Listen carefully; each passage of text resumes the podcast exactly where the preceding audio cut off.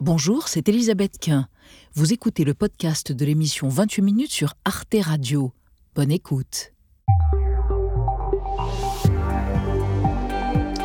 Bonsoir, bienvenue à toutes et tous. Heureuse de vous retrouver. L'actualité, c'est le moment décisif dans le bras de fer entre les syndicats, la gauche et le gouvernement, avec le début de la grève reconductible contre la réforme des retraites. Et à ce propos, le parti présidentiel reconnaît même avoir perdu la bataille de la pédagogie. Il faut avoir l'humilité de reconnaître qu'il y a eu du flottement. Ah, c'est le terme. Dans la communication autour de cette réforme. L'opinion française est à 68% opposée à cette réforme. Le gouvernement s'est-il piégé tout seul? Nous en débattrons ce soir avant de retrouver à la fin de l'émission Marie Bonisseau et Victor de Quiver. Bonsoir, Bonsoir. Elisabeth. Bonsoir tous les deux. Une thématique pénis et petit robinet ce soir? C'est ça, Elisabeth. Ce soir, une chronique sur une tendance lourde de l'anatomie masculine. Les pénis en érection sont de plus en plus longs. Et c'est un problème. Peut-être. Et vous, Marie, de quoi parlez-vous ce soir? Eh bien, moi, je vais vous prodiguer une leçon de bonne manière belge et vous expliquer pourquoi il ne faut surtout pas demander de carafe d'eau dans les restaurants en Wallonie. À tout à l'heure, les amis. Pour commencer, nous recevons ce soir un homme extraordinaire d'humilité et d'altitude morale. Tendi Sherpa, népalais, guide de haute montagne, 14 Everest, 21 sommets de plus de 8000 mètres en 20 ans. Un livre, une biographie lui est consacrée et ça tombe bien en ce 70e anniversaire de la conquête de l'Everest. Vous êtes dans 28 minutes, c'est parti.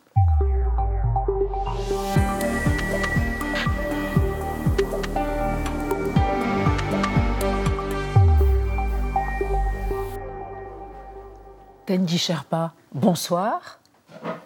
Good evening. Namaste. Namaste. Namaste. Merci Tendi Sherpa d'être avec nous. Je vous présente Nadia Dam. Bonsoir, Nadia. et Christian Roudot. Bonsoir cher Christian. Tendi Sherpa, vous êtes guide de haute montagne, les éditions Glénat et Flore Ducet, qui est la fille de votre père spirituel, on en parlera tout à l'heure, vous a consacré cet ouvrage, ce livre passionnant, Tendi Sherpa, plus haut que l'Everest. Elle dit de vous, il est un anti-héros. On va voir pourquoi encore une fois tout à l'heure, mais juste une question. Sherpa, un mot népalais, ça ne veut pas dire porteur, comme certains le croient, c'est le nom tout simplement de votre peuple Uh, oui, absolument. Uh, Au Népal, c'est vrai que Sherpa, uh, c'est le mot qui désigne notre groupe ethnique. Ça veut dire Est et, peuple, le peuple de l'Est, Cher et Pa. Donc c'est un des groupes ethniques au Népal, en Himalaya, qui vit en altitude. Comme vous. On va voir votre portrait réalisé par Olivier Boucreux. On vous retrouve juste après Tendi Sherpa. Népal, Everest et guide, c'est la règle de trois de Tendi Sherpa. Né en 1983 à Sezima, village reculé de la vallée du Kembalung, à l'est du Népal, le petit Tendi grandit à la dure, sans électricité dans ce lieu sacré du bouddhisme. Il a à peine 5 ans quand il quitte sa vallée pour rejoindre une école, trois jours de marche, seul à la merci des animaux sauvages. Apprenti moine comme de nombreux enfants Sherpa, il démarre à 13 ans sa carrière de porteur. Premier trek sur l'Annapurna, 24 jours à porter 43 kilos. La tristesse le gagne. Le côté positif de l'escalade, il le découvrira en 1997 en grimpant avec son père sur le pic Mera, 6476 mètres, un accomplissement. À 19 ans, Tendi rejoint le projet de nettoyage de l'Everest et enlève 8 tonnes de déchets avec son équipe. Il lui faudra attendre deux ans avant d'y faire sa première ascension en 2004. Depuis, il l'a gravi 13 fois. En 2021, il a guidé l'acteur argentin de telenovela Facundo Arana sur le toit du monde pour un documentaire de Nicolas Bossard. J'espère euh, ça va aller et puis j'espère tout le monde peut arriver en haut. Et l'important c'est d'arriver en bas. Et voilà. Plus haut que l'Everest, c'est aussi le titre de sa biographie signée Flore Ducet, sa sœur spirituelle. Le père de la journaliste suisse, l'alpiniste Armand Dussex, a connu Tendi adolescent et l'a pris sous son aile dans les Alpes pour qu'il découvre le métier de guide. Au Népal, on dit Sirdar. Tendi, jeune père de famille, est l'un des premiers Népalais à avoir passé le diplôme de guide de haute montagne. Namaste, I'm Tendi Sherpa. I'm a, mountain guide. Il fait ce métier à sa façon, tourné vers l'avenir, sans nier le passé, préoccupé par la préservation de l'environnement et la sauvegarde des traditions de son peuple. Imali, la marque de vêtements de haute qualité qu'il a créée, reverse 5% de son chiffre d'affaires à des projets associatifs et fournit du matériel à des guides népalais dans le besoin et sa Tendi Sherpa Foundation finance des constructions d'écoles et d'infrastructures dans la vallée de Kembalung, où il est né. La boucle est bouclée. C'est vous, Tendi Sherpa. Euh, il y a un poète et un alpiniste italien qui s'appelle Éric de Luca qui disait la montagne, c'est le poste frontière où la divinité descend et où l'homme monte.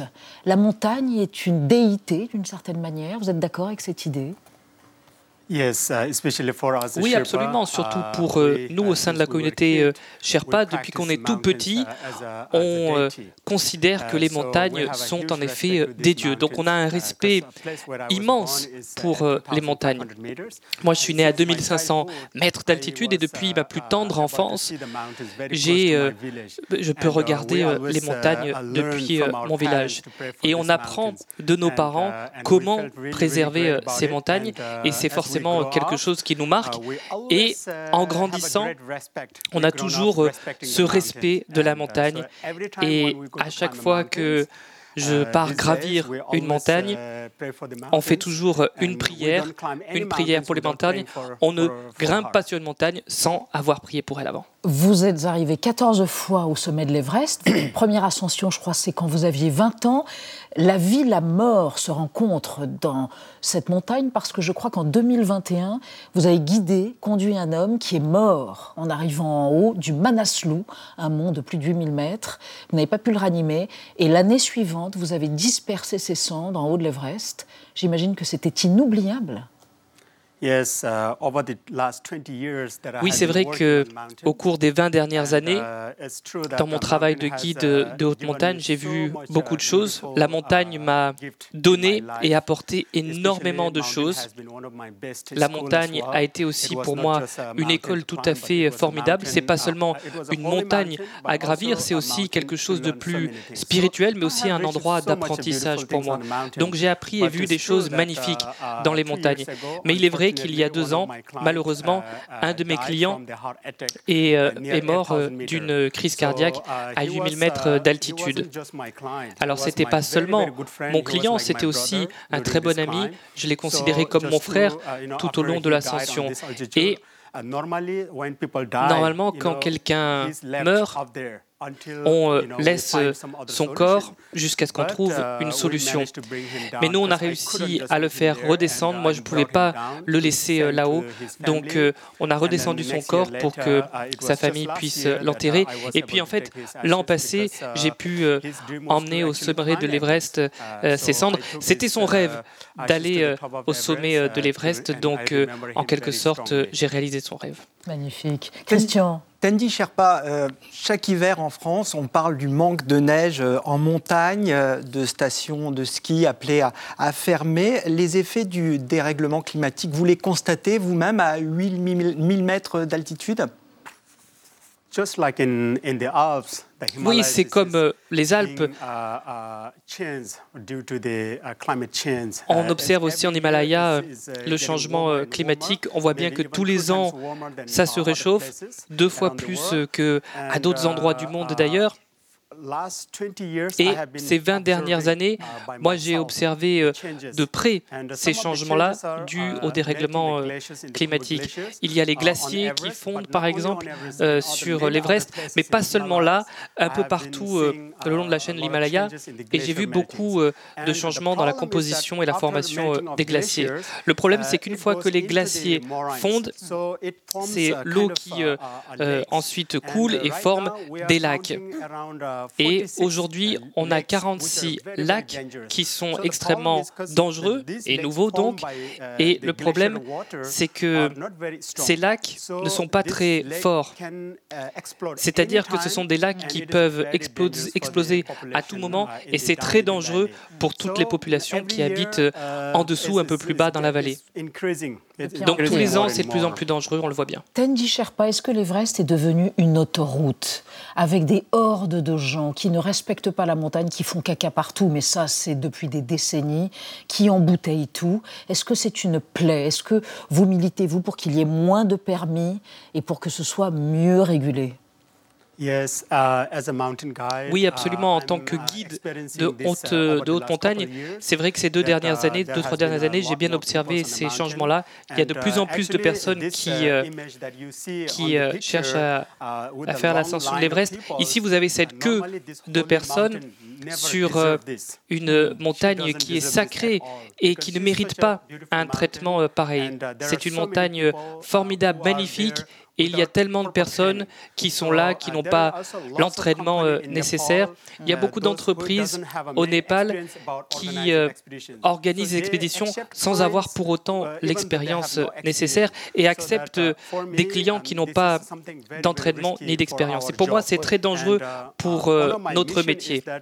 Et d'ailleurs, une de mes euh, missions, c'est euh, de négocier avec le gouvernement du Népal et puis avec une autre équipe de guides. On essaye de voir comment on peut trouver une solution à ce problème-là. Et l'idée qu'on aimerait faire passer, c'est euh, de choisir les clients, choisir les clients qui ont la meilleure expérience. Et moi, ce que je peux conseiller aux clients, c'est de dire, si vous voulez gravir l'Everest, il faut au moins vous entraîner avant, il faut avoir fait euh, déjà des ascensions euh, semblables auparavant. Mhm. Alors, on va évoquer avec vous et avec Nadia le cas d'un espèce de performeur dingue de l'Everest. Ouais, c'est une sorte de rockstar de l'Himalaya. Il s'appelle Nirmal Purja. C'est un alpiniste. Il est euh, anglo-népalais. On le connaît notamment parce que c'est lui qui a pris cette célèbre et terrible photo de l'embouteillage de l'Everest. Et puis, il est surtout connu pour ce fait d'armes. C'était en 2019. Il a gravi les 14 sommets à plus de 8000 mètres en moins de 7 mois. Le précédent record était de 7 ans. Netflix en a même fait un, documentaire. Il a une devise plutôt mourir que d'être un lâche. Quel regard vous portez sur cette, cette quête effrénée du record? Il n'est pas le seul, hein, d'ailleurs, mais comment vous voyez ça? alors dans les montagnes, dans l'Himalaya, on voit beaucoup de personnes différentes qui ont des philosophies différentes. Moi, ma philosophie, euh, c'est celle d'un alpiniste qui euh, a un respect immense pour la montagne. Donc moi, je ne cours pas après les records, ça ne m'intéresse pas. J'ai eu la possibilité par euh, le passé, en effet, de battre des records, mais j'ai jamais cherché à le faire parce que j'ai trop de respect pour euh, la montagne. Et je suis trop heureux d'être comme je suis. Alors aujourd'hui, il y a de plus en plus euh, d'alpinistes euh, comme Nirmal qui battent des records. Pourquoi pas? Mais bon, chacun a sa philosophie. Tendi Sherpa, une dernière question. Vous allez peut-être répondre en français. Est-ce que vous avez déjà gravi le bébé, le Bambin, le Mont Blanc, la plus haute montagne française, 4807 mètres, minable, grand comme ça, une boîte d'allumettes à côté de l'Everest, 1849 les montagnes sont jamais petites pour moi. Toutes les montagnes, même si c'est 1000 mètres, elles sont très grandes, elles sont très jolies. De n'importe où je voyage, j'ai la même connexion avec la montagne et j'ai beaucoup de respect. Et en plus, l'important, c'est de pouvoir rentrer chez la famille. Ça, c'est le plus grand sommet de tout le monde. Mais le Mont Blanc, vous y êtes allé? Alors, je n'ai pas encore été à Mont Blanc. J'espère qu'un jour, je, je, vais sûrement aller faire un Mont Blanc. Et j'aime beaucoup le Mont Blanc aussi. Aussi. Dans 15 jours, vous serez en haut de l'Everest déjà. Merci Tendi Sherpa. Plus haut que l'Everest, vous êtes une sorte de fils spirituel de Tenzing Norgay, le guide qui, il y a 70 ans, avait guidé Hilary, Edmond Hilary, en haut de l'Everest. Et c'était une première. Merci infiniment d'être venu sur Arte, cet ouvrage merveilleux chez Glénat. Et merci à notre interprète Joseph Watts qui vous a traduit, mais vous parlez tellement bien le franco-suisse. On passe à notre. Thank you very much. It was wonderful to be Merci. Merci, c'était formidable. Restez deux secondes. On passe à notre débat sur le cafouillage gouvernemental autour de la réforme des retraites décrite comme indispensable pour des raisons démographiques et économiques. La pédagogie apparemment n'a pas suivi. Pourquoi? La résignation de l'opinion pourtant largement opposée à la réforme est-elle le dernier levier, d'une certaine façon, du gouvernement? Borne On en débat après la mise au point de Sandrine Le Calvez. Une France à l'arrêt. Des blocages et des manifestations. Les syndicats ont prévenu, demain mardi 7 mars, ça va faire mal. Et ça va durer. Je pense qu'on peut faire plus fort que le 31 janvier dernier, qui était déjà la plus grosse mobilisation depuis le début des années 90. Et j'appelle ce matin l'ensemble des citoyens à se mobiliser demain dans toutes les manifestations.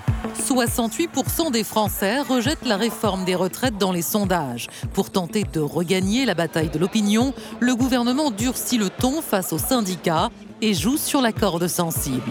Quand j'entends des responsables expliquer qu'ils veulent euh, bloquer la France, en réalité, c'est les Français qui vont bloquer. Ceux qui trinquent, en général, c'est ceux qui triment. Ceux qui galèrent le plus quand il y a des blocages, c'est les Français qui travaillent le plus dur. Le ministre du Travail, lui, continue de défendre sa réforme. Une réforme de gauche, assure-t-il, à la une du Parisien. Sauf que le gouvernement peine à convaincre, enlisé depuis des semaines dans une communication hasardeuse. Quoique, approximation en série, à commencer par la vraie fausse pension minimale revalorisée à 1200 euros. Je ne sais pas s'il faut en rire ou en pleurer. Euh, l'évidence, c'est que cette réforme n'est pas une réforme de gauche.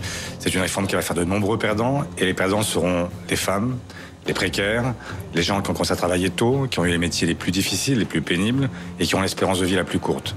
Pour rectifier les manquements soulevés par les parlementaires, le gouvernement fait des concessions et accorde des rallonges budgétaires, au risque que la réforme des retraites, destinée à atteindre l'équilibre financier, coûte finalement très cher. Alors l'exécutif a-t-il perdu la bataille de la pédagogie? S'est-il piégé tout seul? Qui sortira gagnant du bras de fer décisif qui commence demain? Bonne question. Trois invités pour en parler. Michael Zemmour, bonsoir. Vous êtes économiste, maître de conférence à l'Université Paris 1 Panthéon-Sorbonne. Votre livre, Le système français de protection sociale, coécrit euh, avec Jean-Claude Barbier et Bruno Terret, est paru à la découverte. Selon vous, le gouvernement s'est piégé lui-même avec ce projet de réforme en martelant qu'il n'y avait pas de perdants alors qu'il y en a beaucoup, notamment des perdantes. C'est une réforme, ajoutez-vous, qui tape dur. Stéphanie Villers, économiste. Bonsoir madame. Vous êtes conseillère économique du cabinet de conseil PwC, PVC. Selon vous, il fallait faire cette réforme, mais il y a effectivement eu un vrai problème de communication. Sujets centraux, financement et démographie n'ont pas été abordés. Et Adélaïde Zulfi-Karpassik, bonsoir. Vous êtes directrice générale de BVA France, Institut de sondage, n'est-ce pas? Bonjour. Euh, selon vous, plus la réforme était expliquée et détaillée, bizarrement, moins l'opinion y adhérait. Et les concessions faites par le gouvernement vont coûter cher, très cher, ce qui crée encore plus de confusion sur le bien fondé de la dite réforme. Et on démarre, cher Christian, avec euh, bah, la déclaration du jour. Oui, je dirais même l'euphémisme du ah bah jour. Il faut avoir l'humilité de reconnaître qu'il y a eu du flottement dans la communication. Euh, ce timide mea culpa est signé Marc Ferracci, député Renaissance, quelqu'un de très proche d'Emmanuel Macron. Alors, simple cafouillage, signe d'un certain amateurisme ou un tox délibéré selon vous, Michael Zemmour? Euh, ça, dépend des sujets et ça dépend euh, des, personnes qui ont parlé. Il y a des personnes qui connaissent très bien la réforme, il y en a qui la connaissent moins bien et qui ont dû la défendre en comprenant pas toujours ce qu'il y avait dedans. Par contre, euh, dans le gouvernement s'est-il piégé lui-même? Effectivement, c'est une réforme qui est très dure, notamment pour les personnes qui sont aux portes de la retraite. Et donc, je pense qu'il y a une hésitation du côté du gouvernement. Ils font la réforme pour faire des économies, et quand ils se sont rendus compte des effets que ça avait sur les personnes qui ont commencé à travailler tôt, sur les femmes avec enfants, à un moment donné, il y a sans doute eu la tentation de raconter une autre histoire que celle de la réforme. Mmh. Donc, plutôt que de faire la pédagogie de la réforme, ils ont raconté une histoire sur une retraite minimale qui n'était pas dans la réforme. Ah, sur la fameuse retraite Voilà, ça c'est un modèle du genre, hein, la fameuse pension soi-disant euh, minimum de 1200 euros. Est-ce que vous pouvez expliciter où était un petit peu le cafouillage rapidement? Bah, Ce qu'il y a dans la réforme, c'est une revalorisation de certaines petites pensions, celles liquidées à taux plein, de quelques dizaines d'euros par mois. C'est une mesure sociale, mais de faible ampleur. Et puis à un moment donné, il y a une sorte d'inflation euh, dans le discours en disant on a besoin de faire la retraite à 64 ans pour faire cette réforme. Et du coup, cette petite revalorisation des petites pensions, c'est devenu progressivement, par des glissements de langage, la garantie d'une pension minimum à 1200 euros qui n'est pas dans la réforme. Beaucoup ont compris que c'était pour tous. Ça a été parfois dit, parfois il y avait un flou entretenu, et en tout cas, ce n'était pas le cas. Or, c'est une vraie question parce qu'effectivement, avoir une garantie de revenu minimum pour les seniors et pour les retraités, c'est un sujet, on ne l'a pas dans notre pays. en période d'inflation Bien sûr, et ça existe dans d'autres pays en plus. Mhm. Donc ça a été sans doute d'autant plus durement ressenti que c'est une vraie question politique à poser. Alors si on poursuit cet inventaire euh, des cafouillages, des impensés, il y a les femmes aussi, euh, Stéphanie Villers. Euh, avec la réforme, elles seront amenées à travailler en moyenne 7 mois de plus contrairement aux hommes qui travailleront 5 mois de plus en moyenne.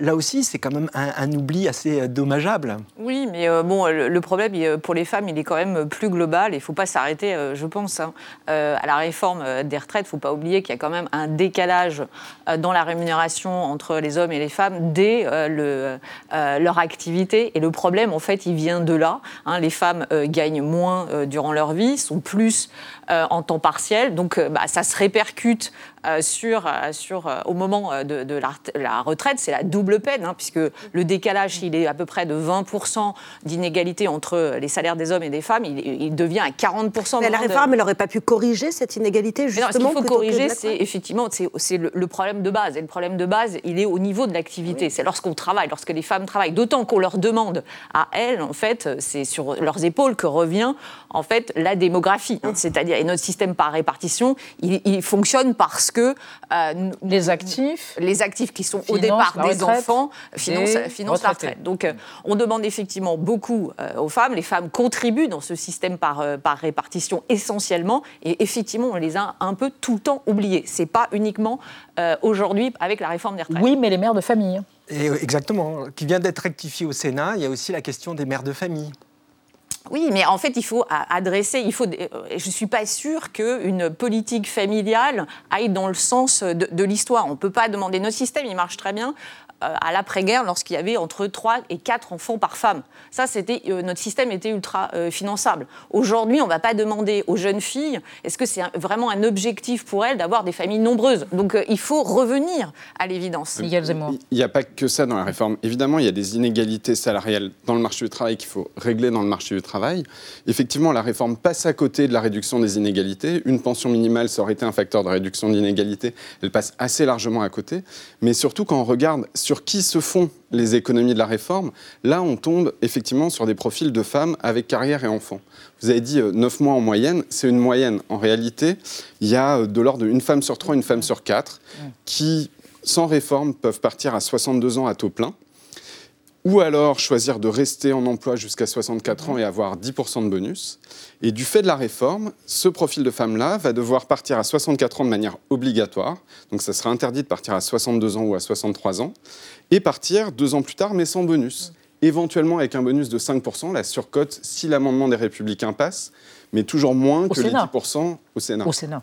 Toujours moins que les 10% actuels. Donc, effectivement, ce n'est pas à la réforme des retraites de résoudre toutes les inégalités femmes-hommes, mais quand on regarde qui supporte la réforme des retraites, on tombe sur les femmes qui supportent déjà des inégalités, et parce qu'en fait, on va réduire l'effet d'un dispositif de solidarité qui existe, les trimestres pour enfants. Alors quel a été euh, l'impact au niveau de l'opinion publique de ces cafouillages, imprécisions, appelons-le comme on veut.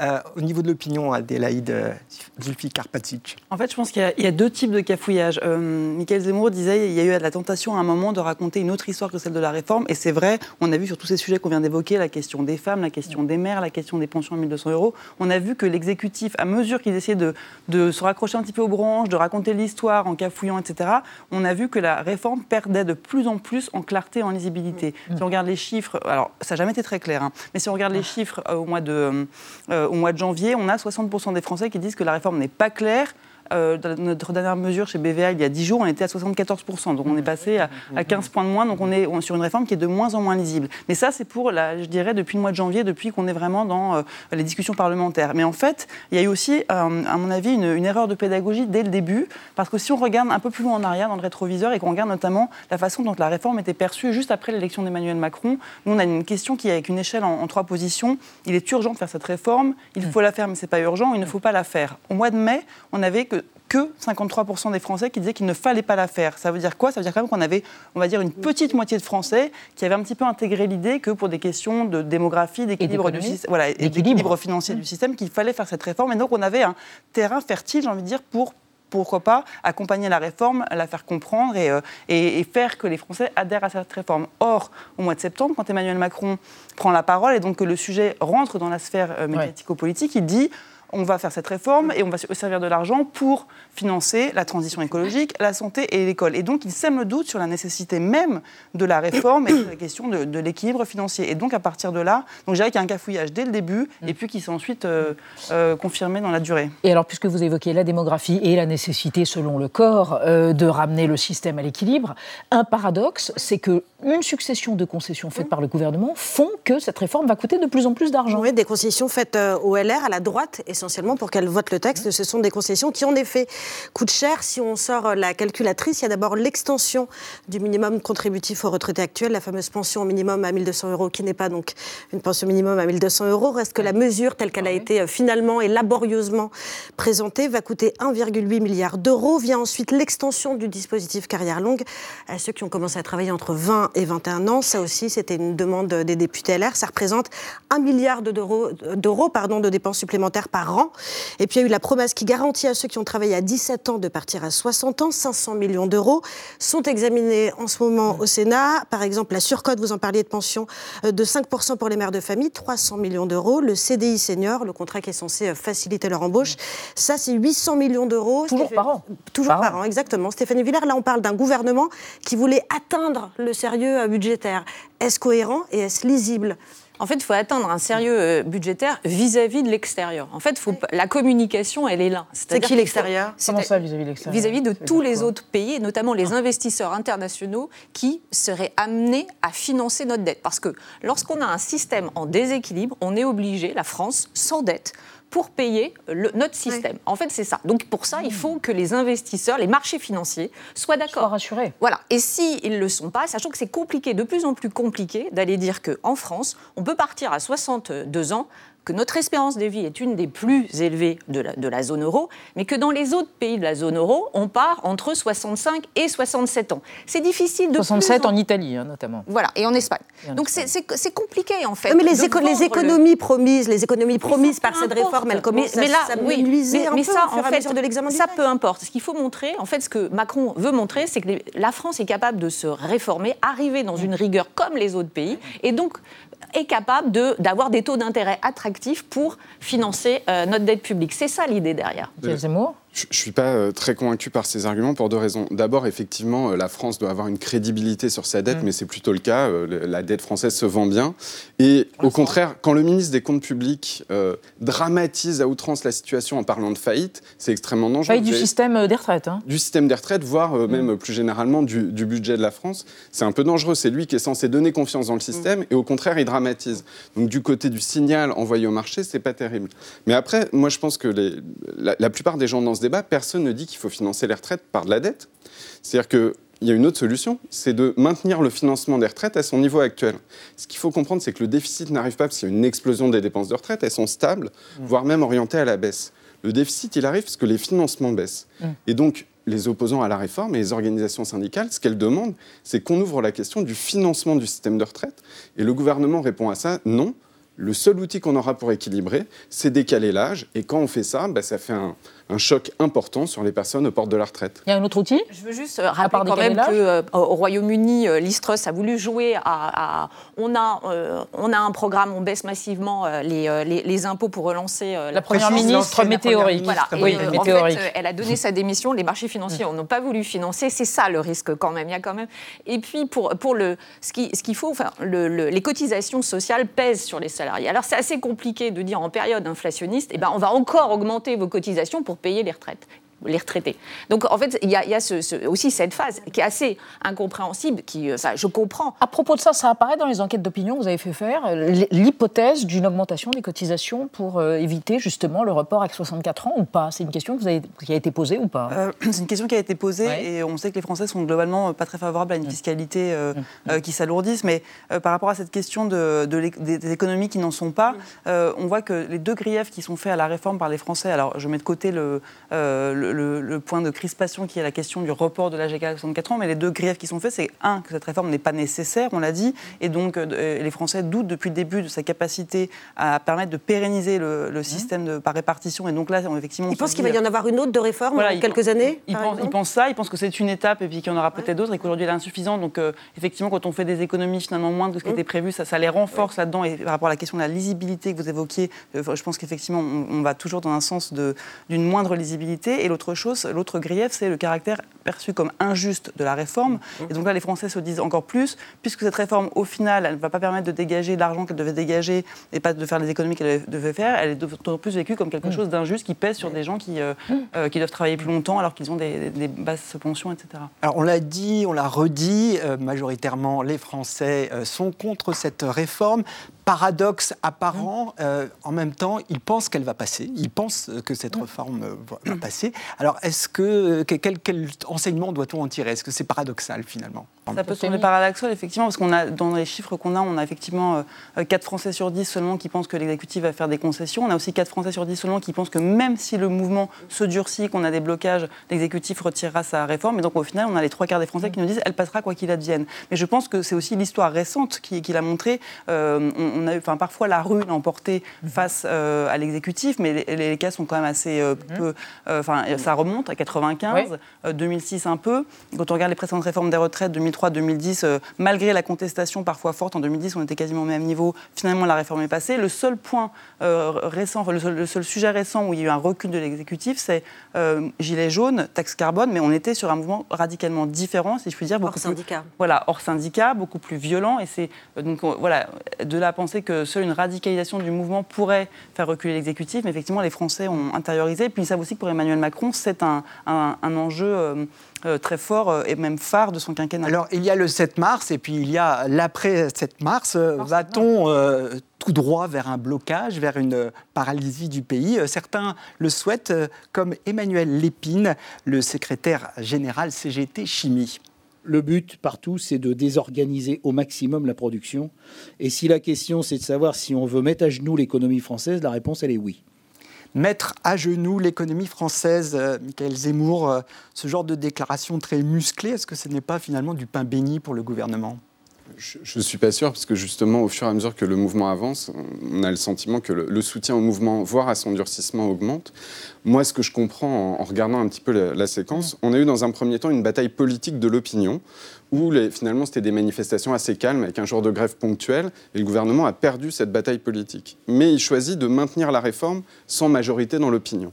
Et à ce moment-là, ce que disent les organisations syndicales, c'est de dire on va mettre la pression économique par des blocages, et notamment dans les secteurs stratégiques, et de la grève, pour faire en sorte que les milieux économiques, le patronat, mettent à leur tour la pression sur le gouvernement. Au risque d'entraîner des faillites de petits entrepreneurs, des licenciements, euh, à ce risque-là? Ce risque est assumé, vous pensez? Je ne sais pas, il faudra regarder s'il y a des précédents dans les précédents mouvements. Je ne crois pas que ce soit un risque très fort, mais effectivement, moi, ce que je trouve extrêmement dangereux, mhm. c'est la situation d'intransigeance sur un sujet comme ça de retraite, qui est un sujet de démocratie sociale. Mais l'intransigeance, elle est des deux côtés, quelque part, non? Bah, si vous voulez, en ayant posé le cadre comme ça, en disant on veut faire ces économies-là, en commençant au mois de septembre 2023, avec ce calendrier et avec un seul levier qui est celui de l'âge, il n'y avait aucune marge de négociation depuis le début. Stéphanie Villers, aucune marge de négociation? Oui, euh, là aussi, euh, ça c'est vrai, on, a, on a décalé, ils ont voulu décaler de deux ans sans donner de solution. C'est-à-dire à charge pour le salarié de trouver un emploi jusqu'à 64 ans, c'est pas évident. On sait que tout, tout un problème, c'est le seniors de rester en emploi des seniors. et, même pour les entreprises, hein, qui ont euh, quand même qui mettent en concurrence ceux qui arrivent près de la retraite et ceux qui ont 10 ans de moins et mmh. qui finalement coûtent moins cher. Donc en fait, on n'a pas, le gouvernement n'a pas véritablement adressé. Ça n'a pas été bah, La preuve que non. Quelle est la situation au niveau de, l'opinion? C'est une situation inflammable? Pour l'instant, on est vraiment dans l'expectative, j'ai envie de dire, par rapport à la journée de demain. On est, on est encore une fois sur donc, euh, euh, un mouvement qui est soutenu par une majorité de Français, une réforme qui est rejetée par une majorité de Français. Mais jusqu'à présent, le mouvement, on l'a dit, il, il s'est fait globalement dans, dans, le calme et sans peser sur, sur les usagers.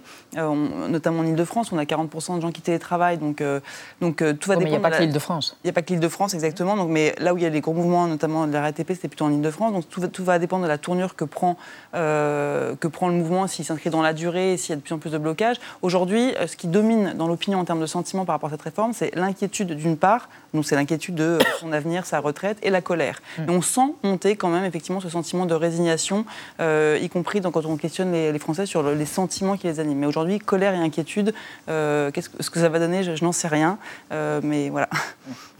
Parce que la, grève, le mouvement dure, et, on le sait bien que c'est difficile de donner le carburant à une forme de, de mouvement social de ce type-là, Michael Zemmour. Eh, c'est pas un conflit symbolique. C'est-à-dire qu'il euh, y a des personnes aujourd'hui qui sont à deux ans de la retraite et à qui on dit ça va être décalé de neuf mois. Il y a des personnes qui euh, sont au chômage ou au RSA avant la retraite. On parlait de pouvoir d'achat tout à l'heure. Si on décale la retraite de deux ans, ça peut être deux ans au chômage ou deux ans au RSA en plus. Donc l'effet sur le pouvoir d'achat, l'effet sur les conditions de vie, il est déjà là. Et donc les motivations euh, à la mobilisation, elles sont pas uniquement philosophiques, symboliques. ça va créer de la pauvreté, pardon, mais ça va créer davantage de pauvreté? Moi, mon inquiétude réelle, c'est qu'on se crée une poche de pauvreté avant la retraite. Euh, voilà, par le RSA, par le chômage qui dure plus longtemps pour des personnes dont on sait aujourd'hui qu'elles ne vont pas retrouver d'emploi dans les trois ans qui viennent. Un dernier mot? Oui, je pense que moi, le système par répartition est un peu arrivé au bout. Hein. Il faut euh, effectivement, euh, bien sûr, parce qu'il va être en, déséquilibre de manière assez récurrente compte tenu de notre démographie. donc, il faut explorer une autre piste, et notamment la retraite par capitalisation. Et on en parle de plus en plus. On en parle de plus en plus, pas sûr que ce soit forcément plus juste. On en reparlera. Prochain débat. Merci à tous les trois d'avoir exploré ce soir la question autour de la réforme des retraites et du gouvernement qui se serait piégé tout seul. On reste dans l'actualité avec Victor de Quiver et Marie Bonisso. Augmentation de la taille moyenne du pénis. Il paraît que c'est une mauvaise nouvelle, mais en tout cas c'est une réalité. Euh, et rejet du projet de loi visant à rendre gratuite la carafe d'eau en Belgique. C'est une histoire belge en effet. Mais d'abord les mots vedettes de l'actualité par Thibault Ne soyez pas gênés, tout le monde. Euh, eh bien, le mot vedette de l'actualité de ce soir, c'est panier, comme le panier anti-inflation, précisément abandonné par le gouvernement et le ministère de l'économie, c'est entendu. Panier anti-inflation voulu par le gouvernement. Panier anti-inflation À chaque enseigne, son panier anti-inflation. Qu'est-ce que ça veut dire? Exactement ce que ça dit. Merci de m'en dire un peu plus. Entendu. La vie secrète des mots vedettes. Panier, tiré du latin panarium, panier à pain, désigne au sens figuré l'océan des dames, au sens propre un petit ouvrage de vannerie le plus souvent capable de transporter animaux, marchandises, salades, crabes et toutes sortes de provisions. Celle-ci étant sujette à une forte inflation, le panier est le maître étalon de la hausse des dépenses d'un ménage. L'Institut spécialiste des études de marché, Nielsen IQ, qui promet des insights actionnables sur tout l'univers omnicanal, a composé pour France Info un panier de courses virtuelles de 37 produits du quotidien, alimentaire et d'hygiène. Il nous enseigne que, sur un an, l'inflation de celui-ci est de 15,6%. Les Parisiens le pèsent 124 euros, les Vendéens 25 euros de moins. Pour prévenir ce que les supermarchés anticipent comme un mars rouge, un mois de mars avec une hausse des prix de l'agroalimentaire dans le rouge, 10% de plus, Bercy prévoyait un panier anti-inflation, un blocage des prix sur quelques produits. Une mesure bancale juridiquement, finalement laissée aux enseignes et inscrite dans un trimestre anti-inflation. Bien que dans la libérale France, le blocage des prix ne soit prévu qu'en cas de situation de crise, circonstances exceptionnelles, calamité publique ou situation manifestement anormale du marché dans un secteur déterminé, il existe en Outre-mer depuis les émeutes de 2012 un système dérogatoire qui bloque le montant d'un panier de première nécessité. Un célèbre panier a bercé la psychanalyse à travers le petit chaperon rouge. Chez Charles Perrault, en 1697, il contient une galette et un petit pot de beurre et l'enfant meurt dévoré. Chez les frères autrichiens Grimm, en 1812, le panier renferme un gâteau et du vin. La gamine survit sauvée par un chasseur. Le panier, une question de vie ou de mort. Eh bien, merci Thibault. Bonsoir Marie Bonisso. Bonsoir. Ça va Quelle joie de vous retrouver tous les deux, l'adorable tandem. Ça va Alors, c'est une thématique pénis et robinet? Oui, tout à fait. non, mais c'est pour vous. Hein bon, alors, oui, parce qu'il paraît que euh, c'est une question de taille. Nos pénis, il paraît qu'il faut que je dise nos pénis. Non, vos pénis, les gars. Euh, en érection en plus, j'en ai pas, sont de plus en plus longs. Oui, les scientifiques. Et c'est un problème. Les scientifiques se sont retroussés les manches pour les besoins de l'enquête. 55 700 pénis ont été mesurés et le résultat est sans appel. La longueur de nos phallus a augmenté de 25% en 30 ans. En 1992, la verge moyenne en érection faisait 12 cm. Elle dépasse aujourd'hui les 15 cm. Le constat est d'autant plus étonnant, Elisabeth, que tous les autres indicateurs sont à la baisse. Le taux de testostérone, la qualité de notre sperme et même notre libido. Alors comment expliquer ce quart de phallus en plus? Eh bien, Certains scientifiques évoquent l'exposition aux perturbateurs endocriniens, aux pesticides, voire aux engrais, qui ne feraient donc pas pousser que les plantes. Et pour l'instant, aucun chercheur n'est vraiment capable de prédire quand et où s'arrêtera la croissance des verges des générations futures. Calmez-vous. C'est pas la première fois qu'on s'intéresse à la taille du pénis? Dans l'histoire Sauf qu'en Grèce antique, la préoccupation est opposée à la nôtre. Hein. Avoir un petit pénis à l'époque est un signe de distinction sociale. Être viril, chez les Grecs, c'est dépasser ses pulsions pour privilégier sa raison. Voilà pourquoi les statues antiques représentent souvent des hommes musculeux, certes, mais mal membrés.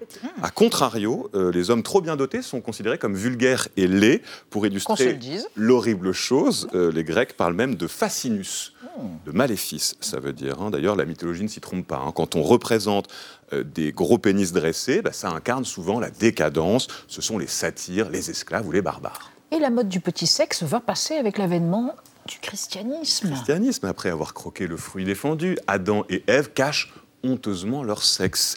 Et c'est bientôt toutes les statues qu'on va rhabiller avec des feuilles de vigne. Mais paradoxalement, cette nouvelle forme de pudeur va nous inciter à fantasmer sur la taille de ce qu'on nous cache. Hein. C'est bien qu'au Moyen Âge, la braguette devient un enjeu de pouvoir. À l'époque, c'est une sorte de poche bouffante qu'on fixe à l'entrejambe. Et plus elle est voyante, plus c'est un signe de puissance. Une bonne braguette écrit un historien renommé, est un avertissement agressif lancé aux autres hommes. Hein. Le problème, c'est qu'au XVIe siècle, la mode s'emballe. À la cour d'Angleterre, les nobles rembourrent, et rembourrent encore leurs braguettes, au point, dit-on, de ne plus pouvoir se baisser pour faire ses lacets. Heureusement, aujourd'hui, on est un peu moins démonstratif. Peut-être, sauf dans le milieu du cyclisme. Ce qui est bien, c'est que vous êtes imperturbable, cher Victor. Alors, Marie, une affaire de robinet. L'apéro en Belgique. La bière est parfois moins chère que l'eau, l'eau, l'eau, l'eau du robinet. Oui, l'eau du robinet. Moi, je ah croyais que la principale différence entre les Français et les Belges, c'était l'humour ou le chiffre 90. Eh bien, pas du tout. La grande différence, c'est la carafe. La carafe d'eau, vous ne pouvez pas oh. demander une carafe d'eau du robinet euh, dans un restaurant ou une taverne wallonne. On va vous regarder comme un alien et puis on va vous servir euh, une bouteille, souvent en plastique, mm. et parfois plus cher qu'une chope de bière. C'est payant. Le sujet est tellement sensible que le gouvernement de Wallonie qui avait promis en 2019 pour se faire élire, d'imposer la carafe d'eau gratuite, eh ben, vient officiellement de renoncer à cette réforme. Mais pourquoi eh ben Parce que la, pression, la pression des lots, ah, pression. des restaurateurs. Elle est bien bonne. Les restaurateurs, euh, ils en tirent des marges très importantes en faisant payer le verre d'eau, et puis la pression aussi des producteurs d'eau minérale, euh, qui, disent-ils, se font un tiers de leur chiffre d'affaires grâce au café et aux restaurants euh, belges. alors que les quelques Belges pro-robinet vous expliqueront qu'il n'y a pas plus efficace qu'un bon verre d'eau fraîche en soirée entre deux chopes pour lutter contre les risques liés à l'alcool, hein, qui, je le rappelle, déshydrate. Vous diront aussi que les émissions de, émissions carbone de l'eau minérale en bouteille sont, attention, 586 fois plus élevées que celles de l'eau du robinet, donc il n'y a pas photo. Et puis que aussi l'accès à l'eau potable est un droit fondamental de l'être humain qui est quand même inscrit dans la Constitution belge depuis une bonne vingtaine d'années. Oui, mais, ça n'est pas dans nos habitudes culturelles, répètent en boucle les hôteliers euh, belges, qui oublient quand même que jusqu'à la fin du 19e siècle, les collectivités mmh. euh, creusaient des puits et fabriquaient des fontaines qui étaient ouvertes à tout un chacun, et que c'est en fait avec l'essor du thermalisme, très à la mode au début du XXe, qu'on a commencé à se raconter que l'eau en bouteille avait des vertus mmh. irremplaçables. Sauf que ce qui se passe maintenant en Wallonie, c'est que les groupes privés euh, payent 16 centimes euh, leur mètre cube d'eau de source et vont le revendre euh, entre 1000 et 10 000 fois plus cher. C'est donc ce qu'on appelle un pactole et ça n'a rien à voir avec la santé du mmh. citoyen belge. Heureusement, les quelques Belges écolos ou radins, c'est selon, utilisent une carte interactive qui s'appelle Free Tap ah. Water, qui a été créée par des militants et qui recense quelques 900 établissements euh, belges où la carafe est offerte et où ça avance. Et pour l'instant, d'après mes datas, aucun Belge ne s'est étouffé à cause de l'eau de ces robinets, comme quoi il suffirait d'un peu de volonté politique et c'est là souvent que ça coince. Et puis sinon, ils passent la frontière, on est si bien dans notre roquet avec notre verre d'eau à côté de notre café ou de notre shop. Merci mes amis. Euh, bah, à demain, on se retrouve à 20h05. Ce soir, L'Armée des ombres de Jean-Pierre Melville et à minuit, un chef-d'œuvre, Un ange à ma table, le premier film de John Campion. À demain, tchuss